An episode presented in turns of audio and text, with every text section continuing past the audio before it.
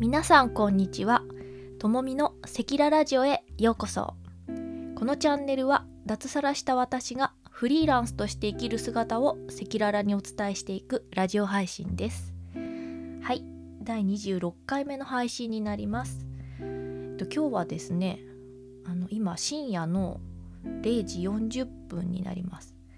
あの夜な夜な収録しております。えっと今週は気づいたらあの毎日配信していてまあ今日はちょっと話すこともなかったのでいいかなって思ってたんですけれど、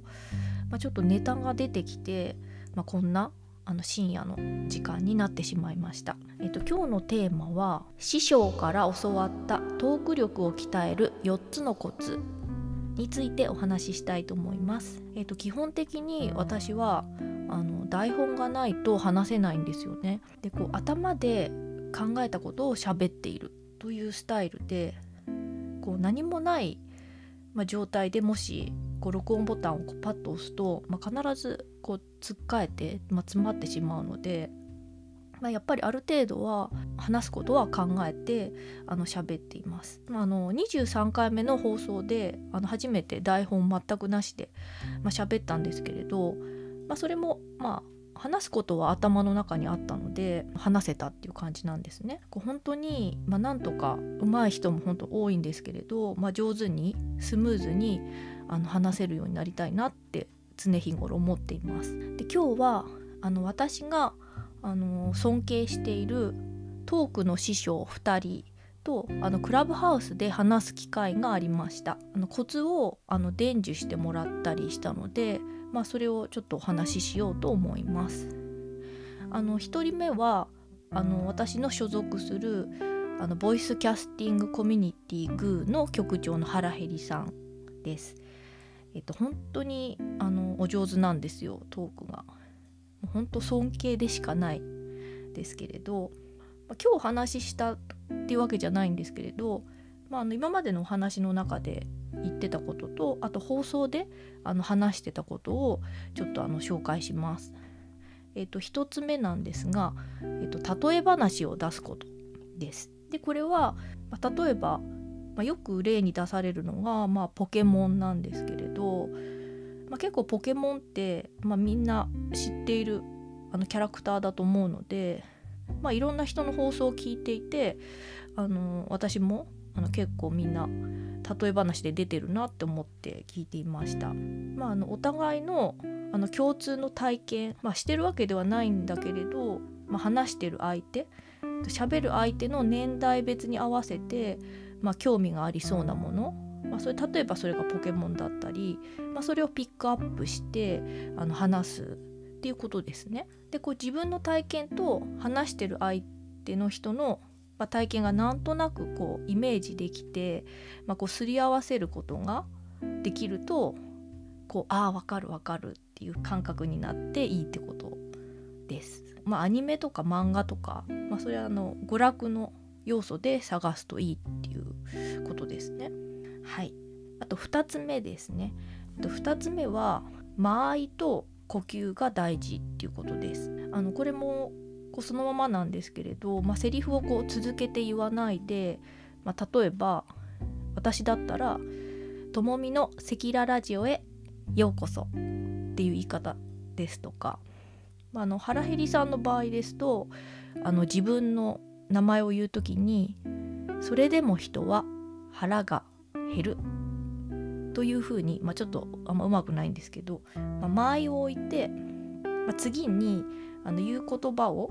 こう息を吐いて言うこうプッシュして言うのがコツだそうです。なかなかこれも練習が必要なんですが、まあ、あのここうやって間合いを置くことによって、まあ、結構インパクトがあって聞いてる方も印象に残りやすいっていうことですね。はいえー、っとですねそれで2人目なんですけれどあの尊敬するあのトークの師匠はあの Voicy のあのロリラジの慎太郎たりさんです。あのバラエティラジオ配信をしている方なんですけれど、まあ、私もあの密かにあのロリラジのスポンサーになっています。えーと、それであのついさっきあの、まあ、夜の、まあ、ルームがあってまあ、いつも夕方に開いてるルームはちょっと夜に変更になったので、まあ、そこであのちょっと話していたら後半に慎太郎たりさんがあの来てくださって伝授してくださったお話です。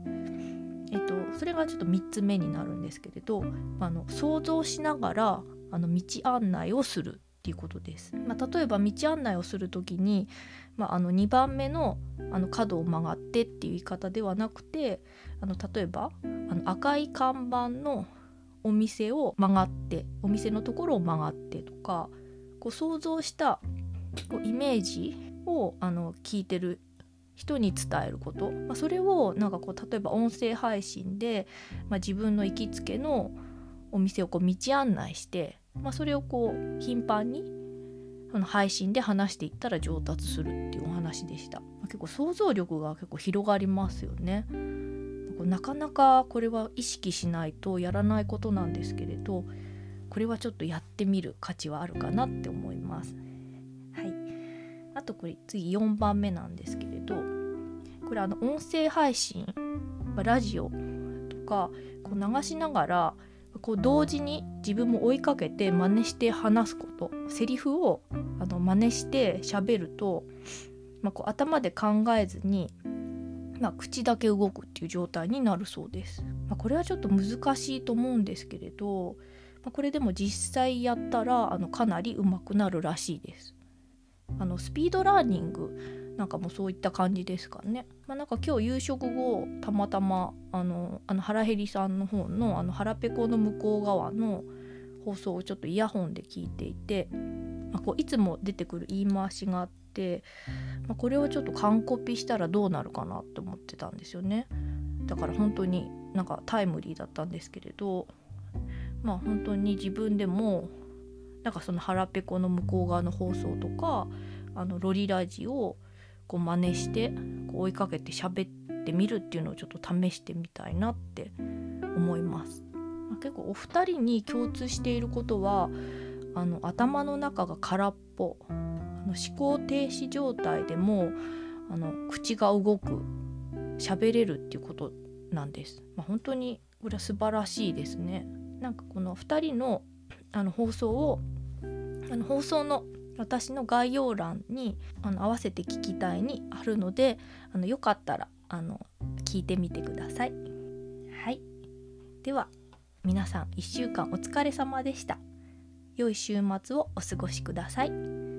それではまた次の放送でお会いしましょう。お相手はともみでした。またね。